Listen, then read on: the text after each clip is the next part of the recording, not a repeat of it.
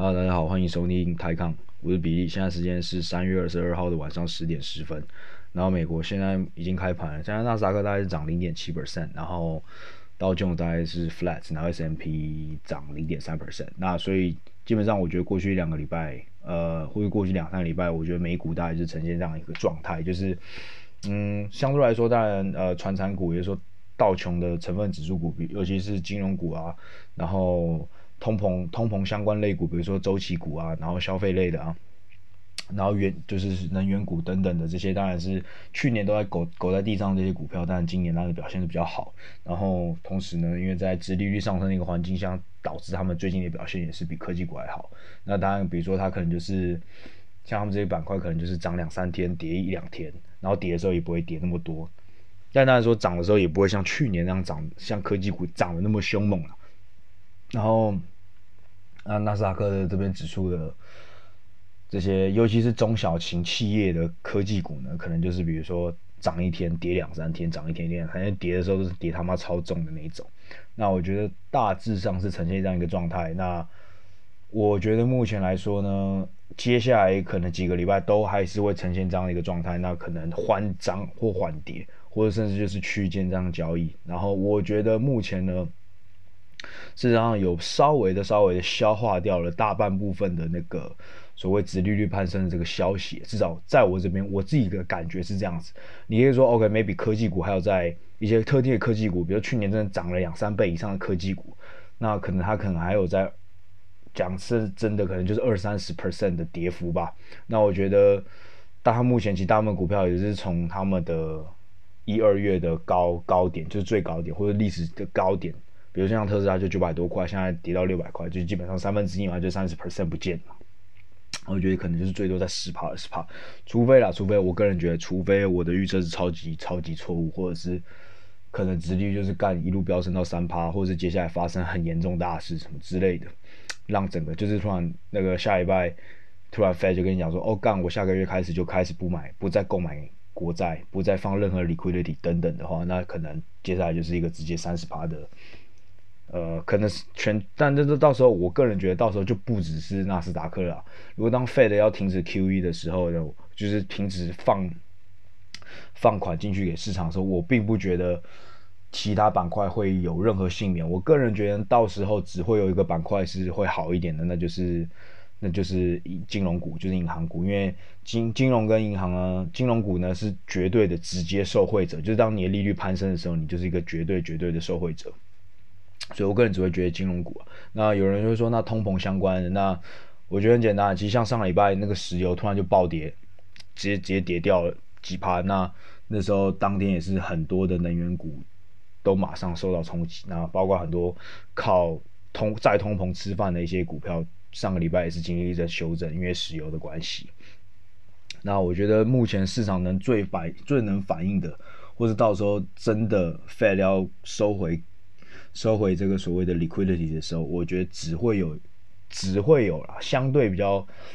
保守，就相相对比较安全的，那可能到时候就只有金融股而已。那我觉得科技股那会跌比其他人都还凶，但是我觉得到时候是无一幸免的感觉，这是我个人的解读。好，那大概就是这样子。OK，那这礼拜其实就像我刚才讲的，其实我觉得最近的盘势大概就长这样子。那我觉得该讲也都讲，我觉得不如就讲最近这过去这个礼拜发生什么大事。那当然，我觉得第一件大事应该是台湾人比较熟的，就是 就是这个就是这个改鲑鱼的这个事件。那我觉得这是还蛮还蛮有趣的啦。呃，我个人不在台湾嘛，所以我没办法真的那种。那叫什么？供奉情圣亲什么公亲？那句成语叫做，就是能够亲眼目睹跟见证到这件这个算是台湾的近年来的一个算是历史大事，就是大到时候就很像，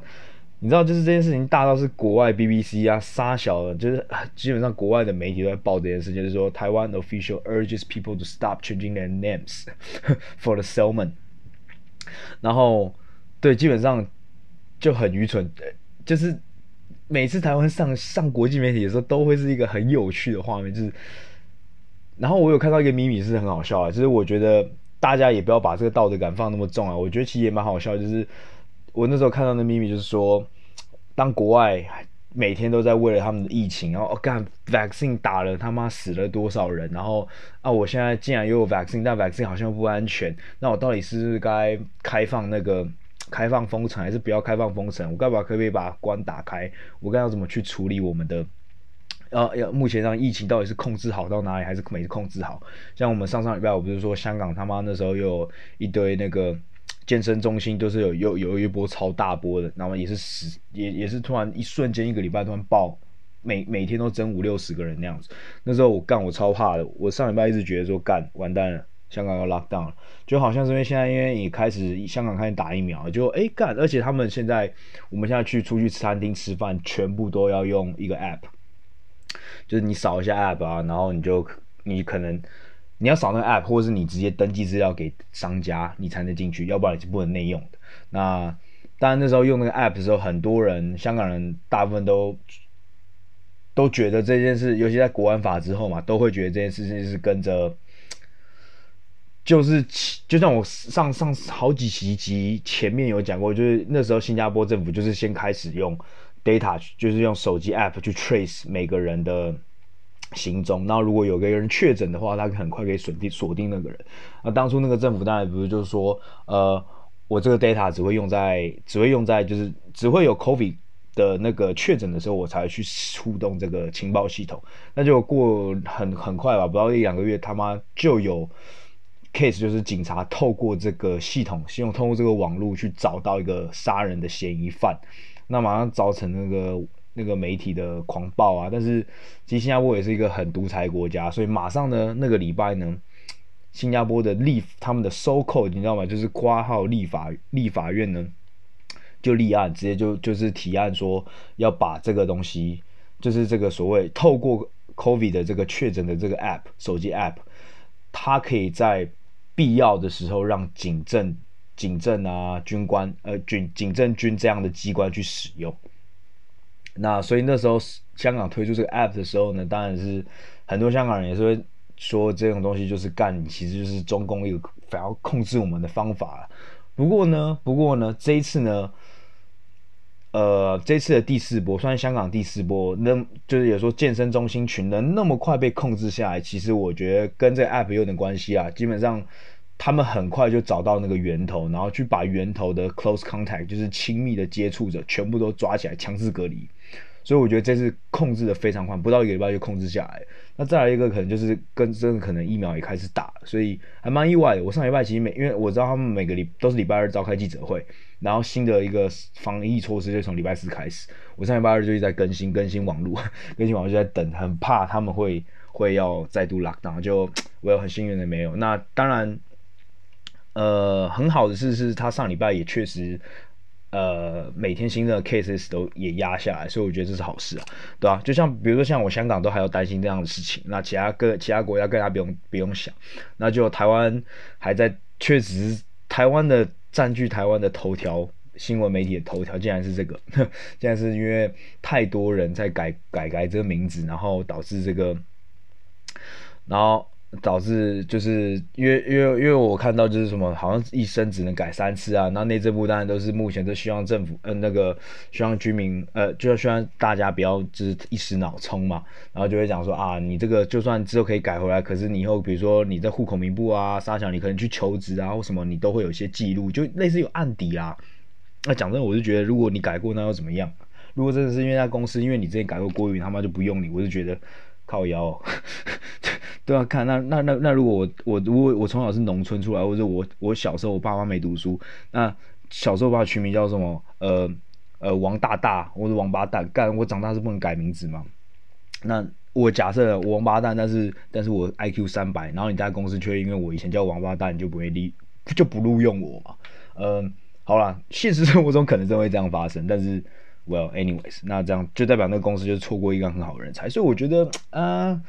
反正该改与不改，我觉得都是。只是那时候我看到说那个这个标题就是外外国媒体标题，我觉得蛮好笑，很像当初那时候，也是因为最近台币在贬值嘛，因为那个股汇双杀不，呃，目目前其实不算股汇，但是外资一直在离开台湾，因为美在回流去美国。因为其实台币目前的是终于从二十八二十八块那个地方终于往往上走了，现在走到二十八点五左右。那当然，那个台湾央行是松了一口气，因为台湾央行那时候其实在守二十八守的非常的辛苦，守非常的累。然后那时候不是有开玩笑，就是说，诶，台湾央行就讲了一句说，台湾央行在劝劝告所有台湾人民的投资者，就是能够停止停止在，你刚刚才讲，反正就是停止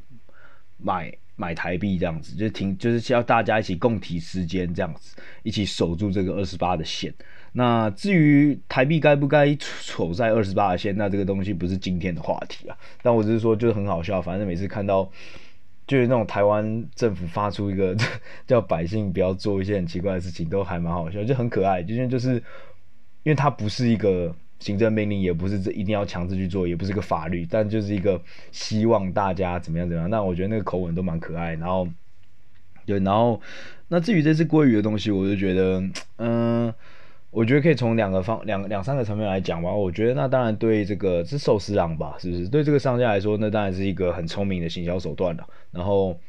我个人觉得，不论你你最终是不是因为透过改改名鲑鱼与否的去吃到这个东西，那我觉得。Apparently，其实他们商家一开始也不会预期到说这些故事竟然会引发这个网络上这么大的一个争论，这么大舆论风波，然后这么大声扯出这么多所谓的道德，在讲一些很多我觉得扯太远的东西。但我觉得呃很很很明显很明显，它是一个非常非常屌的行销，非常好的行销手段。除非就像我跟你讲这种东西。我跟你讲，今天一个公司，今天一个商家在投一个新的一个广告案的时候，或者在做一个新的决策的时候，它都是有 cost 在里面的。其实这都跟我们玩股票的想法一模一样。而且其实你要一直，我觉得我们都要我们在投资的时候，其实呢就要把自己想成每一笔投资，你就是可以把它想象成这一家公司、一家商家。如果你是那个老板的时候，你每次在把这笔钱预算拨出去这个投资的时候，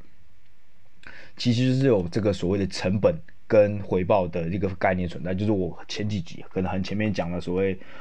报酬率跟那个风险的这个 risk rate risk reward ratio，其实这个就是其实其实这个就是靠腰，我笔电怎么突然按掉？其实对啊，那所以基本上。基本上就是有这样隐含的概念在里面呢、啊，就是他要把这个所谓的成本或是最大最大损失的，就是他最大最大可能需要投入的钱的成本算进去，但是他的 upside 他觉得可以得到，比如说我因为一个改名字的人，我可以得到，比如说多吸引到一千个人过来吃，那一千个人平均消费可能比如说是一千块，那这样我就是赚了一百万嘛，那我一个人可能就是我赔掉一百，我我我有一个人来吃嘛，然后。一个人改了名，那他可能好，我就是夸张，他可能吃掉五万块，但是他一个人可以吸引到一千个人，成功吸引到不要不要一千人太夸张，他可以吸引到一百个人来的话，那就是十万嘛。那十万减掉刚才说我让这个改成鲑鱼的这个人吃到了五万的话，我成本是五万块，那十减五还是五万，然后之后他就再去算这个几率嘛，比如说我刚才说，除非全全全台湾的人有一趴的人。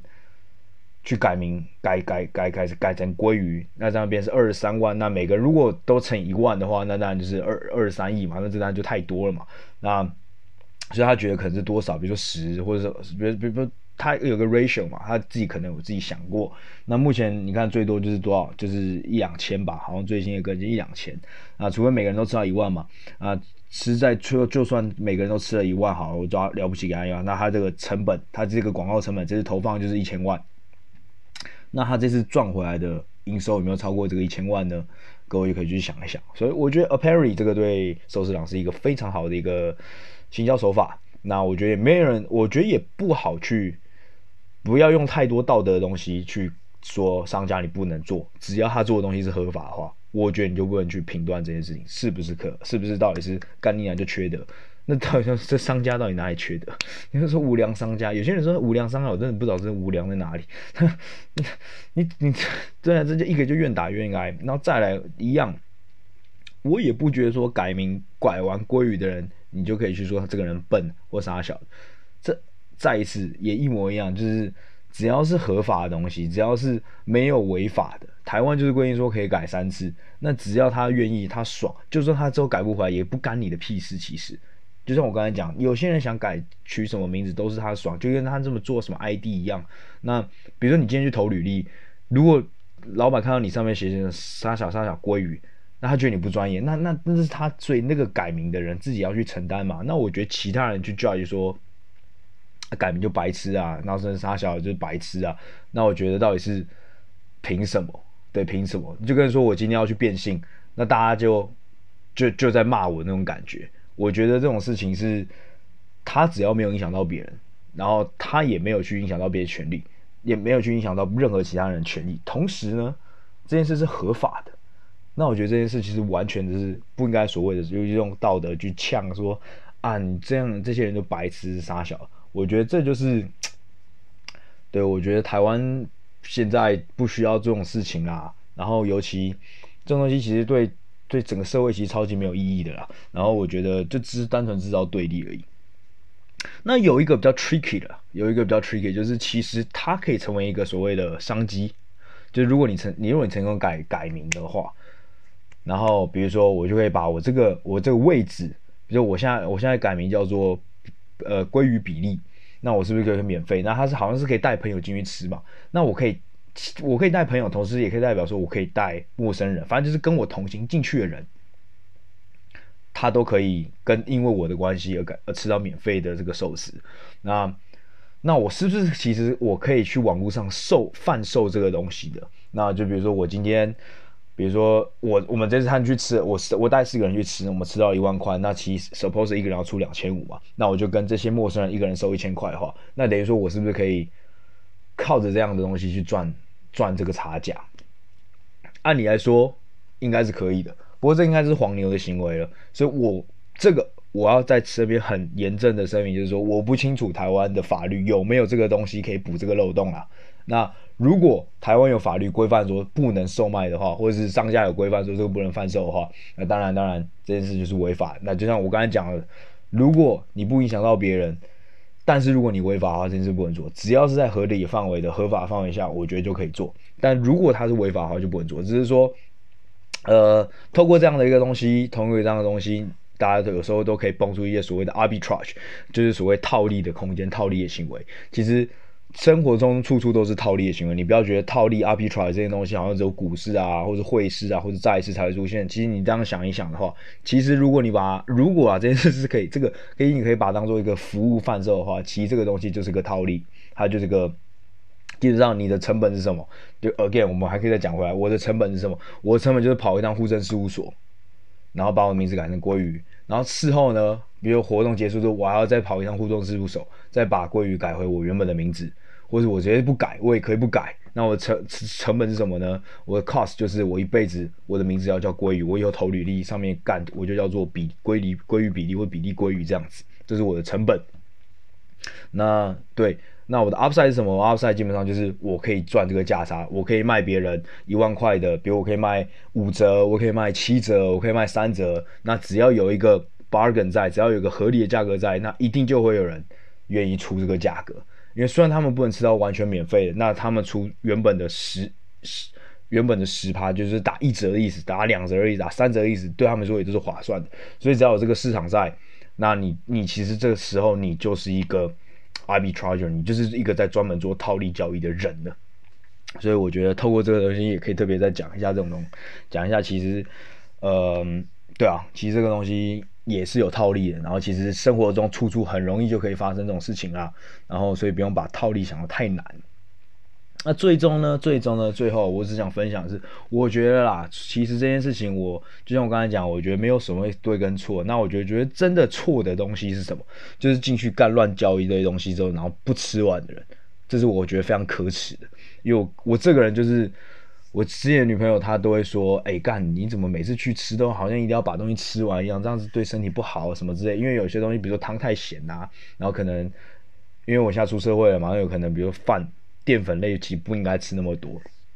我可能也就是我从小就是到大，我家的教育就是会让我说东西不要浪费，尤其是其其实我自己也就觉得吃的东西是最好都都不要浪费。我我其实真的基本上跟我出去吃饭，你们很少看到跟我朋友，我朋友很少看到我的。碗里面吃完的时候，里面还有东西的。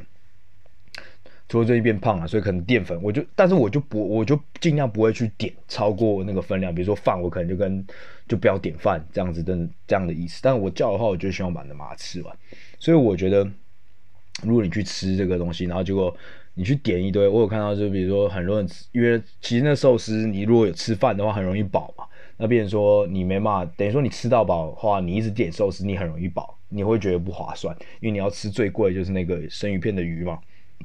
所以很多人就是点点点点点，然后就只吃肉的，然后饭不吃。那我觉得，呃，这件事情呢，就是我觉得啦，该该踏伐该踏伐就是踏伐这一块啦。那除此之外，我觉得浪费食物这一块。那除此之外，你要去说人家笨，你要去说人低廉价没价值杀小的价值观很烂什么的，我觉得这就是超过了，凭什么呢？对啊。OK，好吧。反正今天鲑鱼大家就讲到这里，那我们再讲那个，再讲一点比较专业、比较然后投资东西好了。呃，目前呢，呃，你们可以看到，其实中国呢，从上礼拜他们发出新的一个就是二零二一年的经济预测之后呢，你们可以看到，然后可以看到，中国除了发出一个比较保守的经济预测以外呢，中国其实过去两三个礼拜，应该说从农历过年完之后。一直跟在透露出一个很出严重的、很严重的消息，就是跟中、跟美国、还有欧美、跟日本是完全相反。就是他告诉大家说，告诉这个市场说，哎，我告诉你们哦，不要期望我，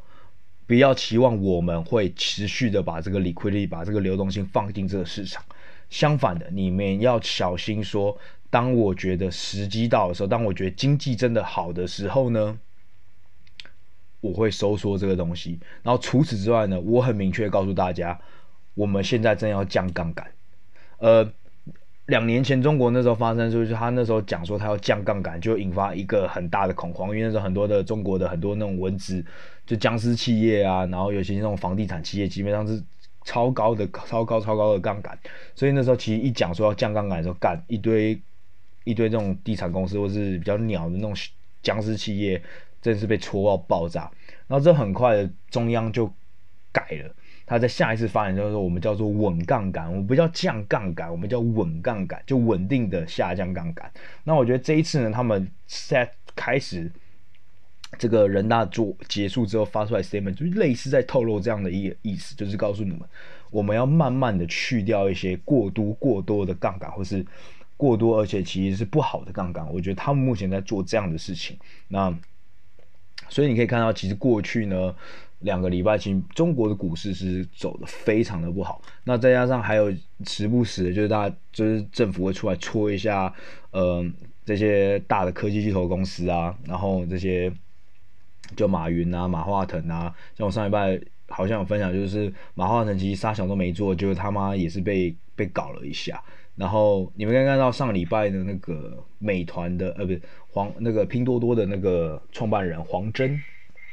他上礼拜在 earning 结束的时候，他就跟他讲说他会退下所有的，他应该是留在董事会，但是会离开，他会卸下总裁。那其实在去年的时候他就卸他就已经卸下 CEO 的职位。那我觉得黄峥黄，你可以去看黄峥好像十几岁，他跟马云跟马化腾这个差了十几岁吧，他算是后起后起之秀，非常厉害。然后他现在应该是中国第二有钱的人，然后只输那个农夫山泉水的那个创办人钟钟钟珊珊还钟丹丹。然后反正黄峥呢不到五十岁，他现在是中国第二富有或者第三富有的人，非常厉害的一个人。结果他很快就发现说，先搞马云。马云是自己白目，那接下来是马化腾闭着嘴也被搞，那接下来可能就是抖音跟那个那个什么美团的人，美团就是那个老板就黄王兴嘛，那抖音就是张一鸣嘛，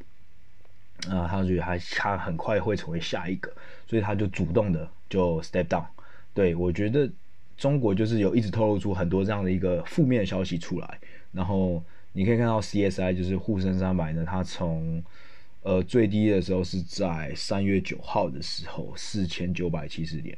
然后最高的时候，其实在过年前的时候，一二月十号的时候是五千八，对吧？已经跌了 CSI 哦，干 CSI 是啥小？CSI 就是有很几没有科技股的一个 组成的一个组织，几乎没有科技股了，就是那些你想象到什么阿里巴巴、腾讯都不在这个东西里面，都跌了四十趴。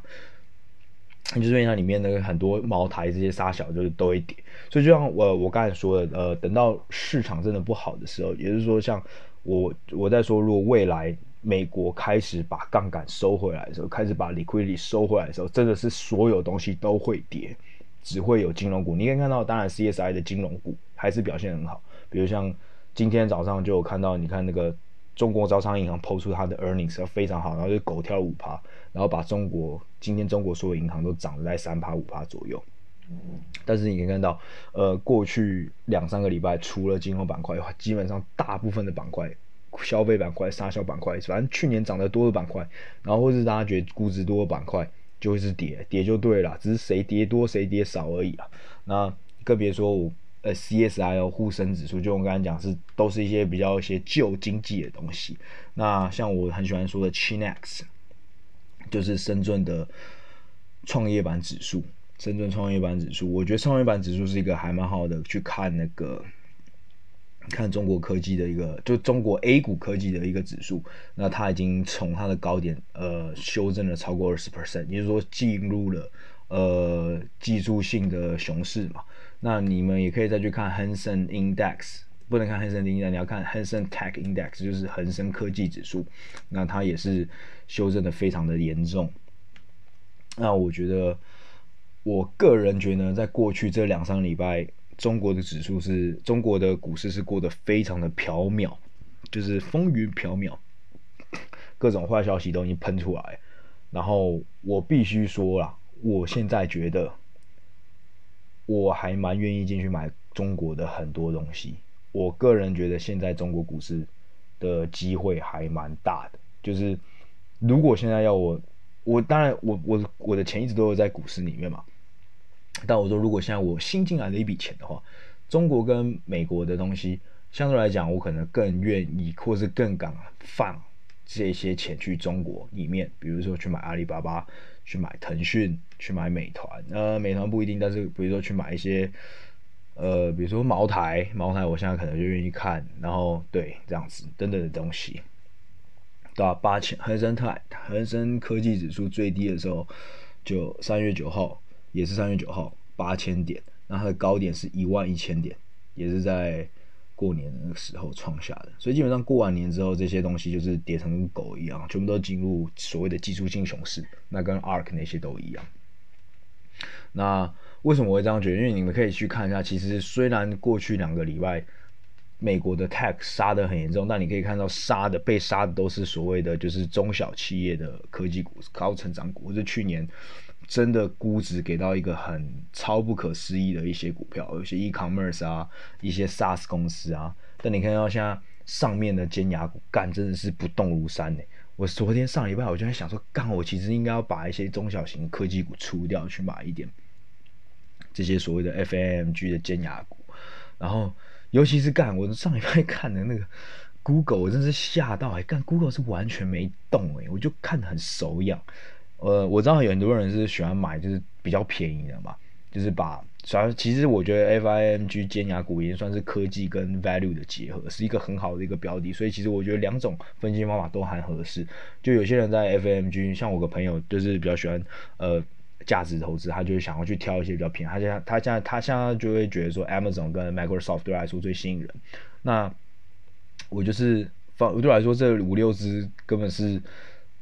There's no difference in my opinion，所以我觉得我只看说，哎、干过去两三个月最不会跌的东西，让我通常这种股票就是在跌的时候，它最不跌的话就会最吸引我嘛。那那时候上一半就好想买 Google，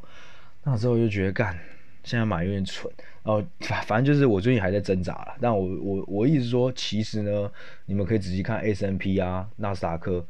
你讲纳斯达克杀真的被杀了吗？干纳斯达克跌多少？跌超少，你可以自己算，它从它的今年的一个最高点跌回来才跌多少？可能五趴吧，或者十趴吧之类的，就真的很少。然后，但是其实，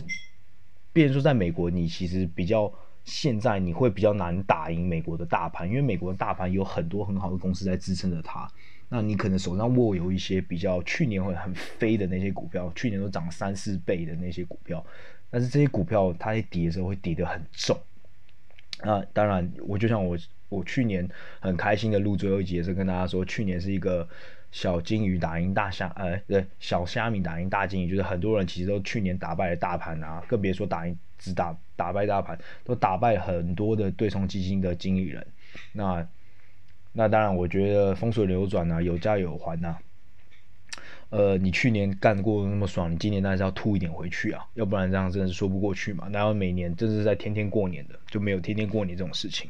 所以我觉得呢，其实美国现在还是一个相对在一个很高的地方。那你当然如果胆大的话，也不是说胆大的话，其实当你觉得说有些公司跌到你自己的目标价以下，或者说合理价格以下，比如说特斯拉，你觉得六百以下便宜你就买。或者是其他公司，比如 Apple，你都要跌到多少钱以下，你就应该买。这种感觉的话，那我觉得可以入。但是我觉得 overall 市场来说的话，目前中国的很多股票其实是感觉啦，我自己是觉得有有机会的。而且呢，同时呢，我觉得中国的整体经济来说是有这样一个有为这件事提供一个还蛮大的 backup。因为我个人觉得呢，他们主动去戳戳，去主动去压制这个市场一个。比较热的一个现象，我觉得是一个很聪明的想法。然后同时呢，主动先去警告这个市场，说我可能随随时要把这个流动性给拿回来，然后我要去降杠杆这件事情。我觉得主动去戳这件事情是一件很好的事情。然后，所以我觉得过去这这些股票跌了二十趴，在中国，我觉得算是一个健康了。要不然你是希望茅台能到底要吹在几倍啊？茅台在没跌之前是。却在六十倍的 PE，你能想象吗？巴菲特是绝对没办法想象，但我不知道大部分人有办法想象就是。所以我个人觉得他们主动去做这件事情，我觉得反而是好事。那反而像欧美这样子，一直口头上跟你保证说啊，别担心，别担心，别担心这样子，但是你讲真的，口头上在那边讲，其实你身体很诚实。就像上礼拜五，那那个 Fed 就已经跟你讲说，SLR。就是去年的 SLR supplement 的那个 leverage ratio，他们今年的豁免呢，就是他们去年因为三月那时候有发生这个 COVID 发生这个确那个武汉肺炎嘛，所以他们所以所以就有就就有让银行说，就是他可以拿一些国债跟一些现金可以不用放在一起记录这个所谓的风险的一个风险，就是银行要。银行要经过一个风险测试的话，你比如说你要你要保留超过多少的准备现金，那反正当时就是说，呃，你的一些国债，一些特定的，就像就国家的美国国债跟一些现金的准准备金，你可以不用记录进去，可以让银行有比较充裕的银根去做其他事情，借贷给中小企业。那今年三月就这件这个豁免直到今年三月。那上礼拜就是 Fed 就是说啊，这件事情是不会延期的。三月底的话，所有银行要又要回又要再回到旧的规则。那 which means 银中小银就是商业银行必须减少给中小企业的放贷，才有办法达到一个过去的一个所谓的一个准备准备金的水平。所以我觉得这也算是一个小小的暗示，说我们没有在无限的去扩大跟无限的去放大这个市场的一个资本的一个流动性啊。所以我觉得到最后真的 Fed 会怎么做，我觉得都很难说。所以相对来说，我觉得中国这部分主要是出现一个还蛮不错的一个 还蛮不错一个机会，我个人觉得。然后同时，其实上礼拜还有另外一个新闻，我看我觉得我也觉得蛮特别，就是呃。据说淘宝目前会出现在微信的小程序，我觉得这是，然后这是，呃，阿里巴巴做这件事情原因是因为它必须解决掉它的，就是市场反垄断对它的限制，因为它以前呢，你知道过去十年其实基本上中国的科技发展史就是阿里巴巴系跟腾讯的中间不断争斗，所以它所有的只要是阿里巴巴投的东西，你就不可能用 WeChat 可以用到，你没办法用微信去付款。那同样，如果你是 WeChat 的。你是微信的一些投，比如说拼多多什么，你就很难用淘宝，你很难用那个淘宝跟支付宝，所以基本上他们才等于说是一山不容二虎啊。这个东西，这个平台上面有阿有阿里影子，就不会有腾讯。那这平台上面有腾讯的东西，那就不会有阿里影子。所以微信上面其实以前是一直无法连接到阿里巴巴任何东西。那阿里巴巴上面很多的它的主要平台，比如说天猫跟淘宝很难弄，很你的微信很难上去用。所以我觉得它现在出来出现说，我可以在微信微信的一些，你知道就是反正如果你们下载微信的话，它里面会按现在可以微信可以直接连接到很多小城市，或者它就是反正这个连接可以直接在微信里面就是找到很多不同的城市。那目前呢，据说是淘宝目前可以有机会连接到那个小程序上面，比如说如果你在用微信的话，你就可以直接连到淘宝，然后你还可以用 WeChat Pay 去配淘宝上的东西。所以我觉得这虽然说对他们两个竞争，他们两个可能是互看不顺眼，但是我跟你讲，他就很像是。一起长大，从小打到大的两兄弟，但是有一天打到真的是他妈妈爸爸妈妈生气了，爸爸妈妈就是他妈就揍他们，各揍一拳，各打一下，说你们两个都有错，然后坐下来握手，好好的，好好握手，好好一起玩。于是阿里巴巴跟腾讯这两家，这两个小孩，就目前的，就是目前被逼着说要坐下来好好做这件事情，好好一起做。那我觉得这是非常长期来讲，我觉得对两家公司都是好事吧。对，所以我觉得这个东西，我觉得反垄断，就像我前几天讲，我觉得反垄断可能对远期来说，对这些大公司并不会伤害太大，然后反而会有一些正面影响。OK，所以我觉得目前中国来说是一个机会比较多的一个地方，in my opinion。那最终最终呢，最后呢，我来讲一个今天早上发生的事情，就今天早上那个，这哎，现在是几分钟？好像快没了。呃，反正今天也不用讲那么多，反，但我还是迅迅速讲一下，就是因为这个东西是比较总体经济的东西。呃，今天早上一开盘的时候，早上的时候，呃，土耳其的里拉突然暴跌，因为在周末的时候，土耳其总统无预警的撤换掉他们央行的央行长。那央行呢，这这个新这个被撤换掉央行行长，好像在去年呢，其实是给国际投资人非常非常好的形象。所以在去年的十月，他上任以来四个月以来，其实。土耳其的里拉是一直在朝一个呃往上，就是 appreciation appreciation against US dollar，就是对美元是在升值的状态。因为今天做过去的行长好像做了很多措施，要让一直一直提升土耳其里拉的形象。然后目前好像也是做的还不错。那突然呢，巴西中呃土耳其总突然搞了这种是一个很智障的事情，就在周末的时候直接把它换掉。那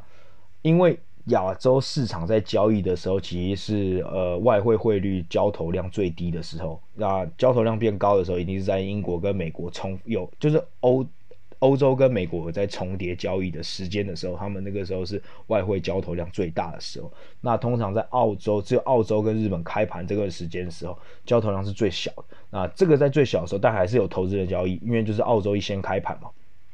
那很多投资人就会透过这个，只要一有地方。一有一个外汇交易所可以交易的时候，他们就会开始大量的逃。但那时候只要一小笔的资金，可能就会影响市场比较大。所以你看到土耳其啊，一开盘的时候是直接暴跌十七 percent 对美元，然后之后他们的美他们的股市很快就出现了。等到他们一直一一一直交易，一直交易，一直交易到，因为土耳其在中亚了，已经快到欧洲了，所以他们也比亚洲市场还在晚三四个小时。那一交易的时候，干他们的股股票直接跌，熔断了两次，然后也算是史上第一次。那其实上一次呢，上一次呢，土耳其这样子搞的时候是一八年的时候。那你们可以去查，你们直接打二零一八年土耳其，呃，土耳其里拉，你就可以查什么里拉，呃，危机之类的。那那时候也就是因为土耳其那时候借债借太多，它有点像是，呃，十几就十年前的那种欧洲五国那样子，就是借债借太多，然后。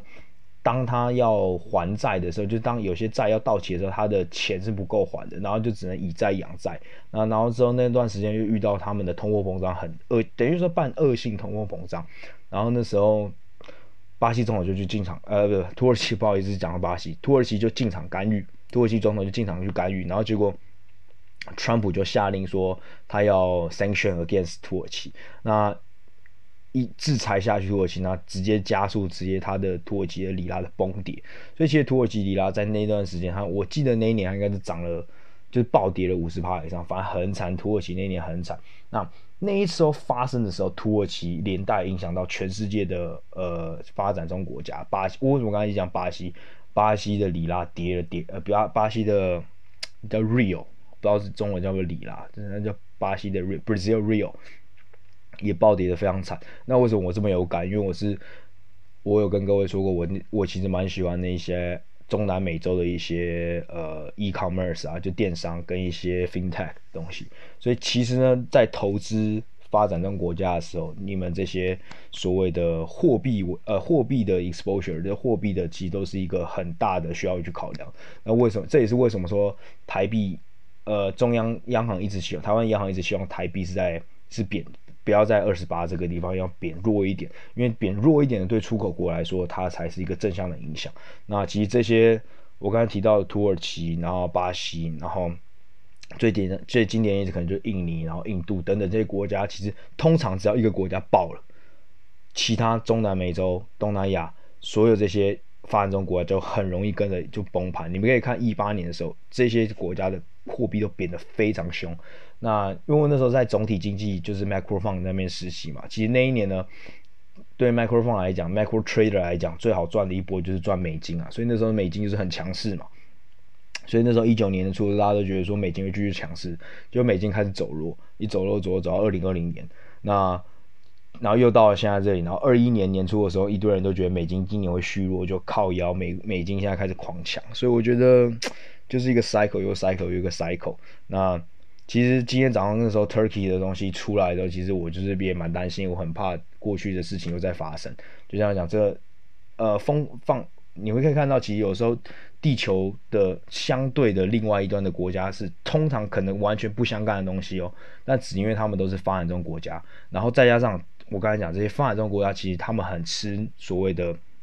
原料、原物料。其实又那这些原物料其实又跟我刚我们最近在讨论的话题很为很很相关。比如说就是所谓的通货膨胀。你看这些国家其实其实都是原物料出口国，像巴西、像印尼。那所以他们的国国家其实是跟着原物料的进出的那个价格是有关系的。那所以他们的国家的货币再联动到经济，再联动到这些原物料，其实全部都是一环扣一环。只要一个东西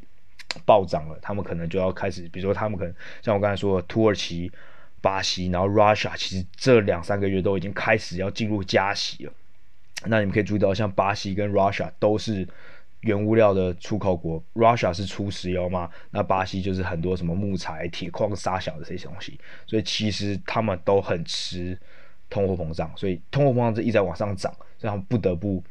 呃去提高这个 interest rate。那 interest rate 提高之后，可能对他们的股市都会出现一些很严重的影响。那刚好目前土耳其又出现这种突然临时在这种，就是 again 就是这种很危险的时候，你又突然换帅，你又突然把你的大将换掉，那当然对这个市场是一个很大的冲击。那 again，我觉得投资这些东中南亚或是这些新兴国家都是要非常小心这些所谓的货币的一个 exposure。这也是为什么很多你可以看到一些寿险公司他们在有海外资产的时候都需要去做 hedge，都要去做避险的工的动作啊。所以大概就是跟大家分享一下。好，那今天大家就先讲到这样啊，然后没事的话各位早点休息，拜拜。